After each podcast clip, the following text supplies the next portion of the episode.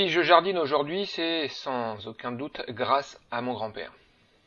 Euh, c'est pendant mon, enfance que j'ai été imprégné du potager. Sans m'en rendre compte, en voyant mon grand-père cultiver son potager, j'ai intégré cette pratique comme normale et naturelle. À cette époque, je ne considérais pas euh, comme une corvée d'aller ramasser les pommes de terre avec mon grand-père, car c'était l'occasion de pouvoir conduire le tracteur. Bah oui, j'en avais rien à faire hein, des patates. Mais quelle fierté de voir, euh, de se voir confier le volant du tracteur et de voir les plus vieux derrière en train de ramasser. Les engins agricoles n'étaient pas mon seul intérêt autour du potager.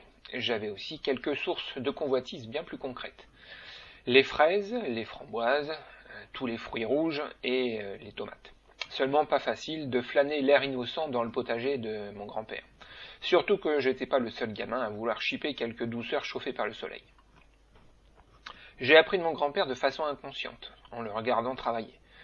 Comme à l'époque le potager ne m'intéressait pas vraiment, euh, je n'ai pas eu l'occasion de discuter technique de jardinage. Aujourd'hui, je me demande souvent ce que penserait mon grand-père de mon potager en carré. Je crois que ce serait une source de quelques discussions engagées.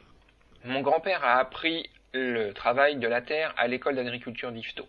Il a donc fait de vraies études dans le domaine, contrairement à moi qui ai appris sur le tas et avec les livres et Internet. De plus, à l'époque où mon grand-père était sur les bancs d'école, les pratiques agricoles que l'on enseignait étaient sous l'influence de la Révolution verte.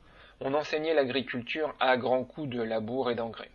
Sincèrement, je pense que mon grand-père aurait souri en voyant mon potager. Ce sourire aurait sûrement été le mélange d'un plaisir de voir son petit-fils s'intéresser au jardin avec une pointe de moquerie en voyant ma pratique.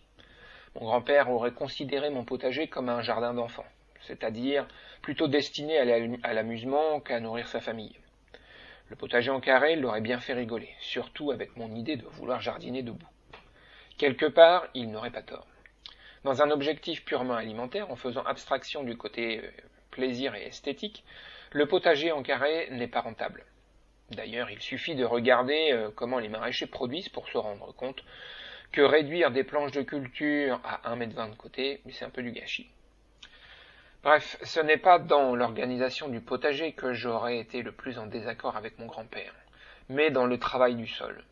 Je ne crois pas que j'aurais pu le convaincre que le travail du sol est une pratique qui au final appauvrit la terre. J'en suis quasiment certain car il me suffit de regarder mon propre père. Dans ma famille, mes deux sœurs et moi-même sommes comme trois lobbyistes. Voilà des années que nous rabattons les oreilles à nos parents sur les méfaits du Roundup. Malgré une pression constante, mon père continue à répandre ce poison sur son terrain. Alors excuse-moi, je prends deux ou trois lignes pour rassurer mon père.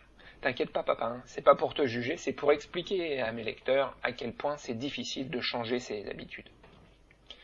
Donc de la même façon que nous ne parvenons pas à faire changer les pratiques de notre père, je n'aurais jamais réussi à convaincre mon grand-père que le labour est néfaste.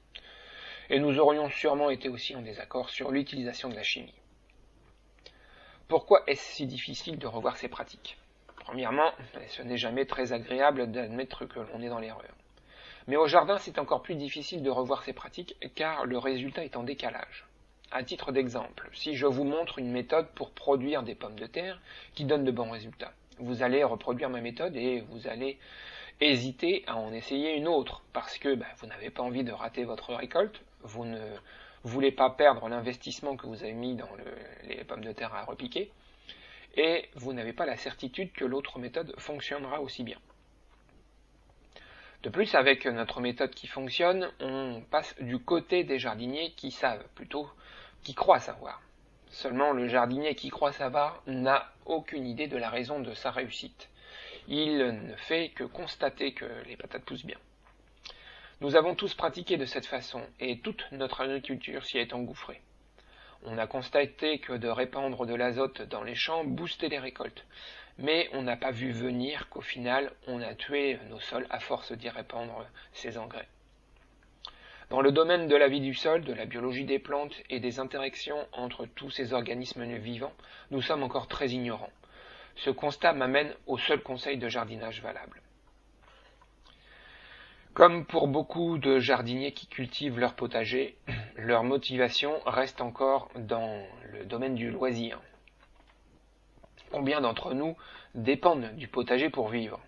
À partir de là, nous pouvons beaucoup plus facilement accepter les échecs. Quand bien même notre récolte de patates serait un échec, nous ne serions pas pour autant privés de pommes de terre. Nous ne sommes donc pas obligés de euh, rentrer dans le clan des jardiniers qui croient savoir. Mon conseil est donc le suivant. Tant que vous n'attendez pas après votre potager pour manger, restez le plus longtemps possible des débutants. Profitez de cette chance pour pouvoir faire toutes les erreurs possibles sans en subir les réelles conséquences. Acceptez de revoir chaque année vos méthodes, écoutez les conseils des jardiniers plus expérimentés, mais ne prenez pas pour argent comptant tout ce qu'ils peuvent vous dire. N'oubliez jamais que les facteurs environnementaux sont rarement identiques d'un potager à l'autre. Je vous dis à bientôt dans un prochain article.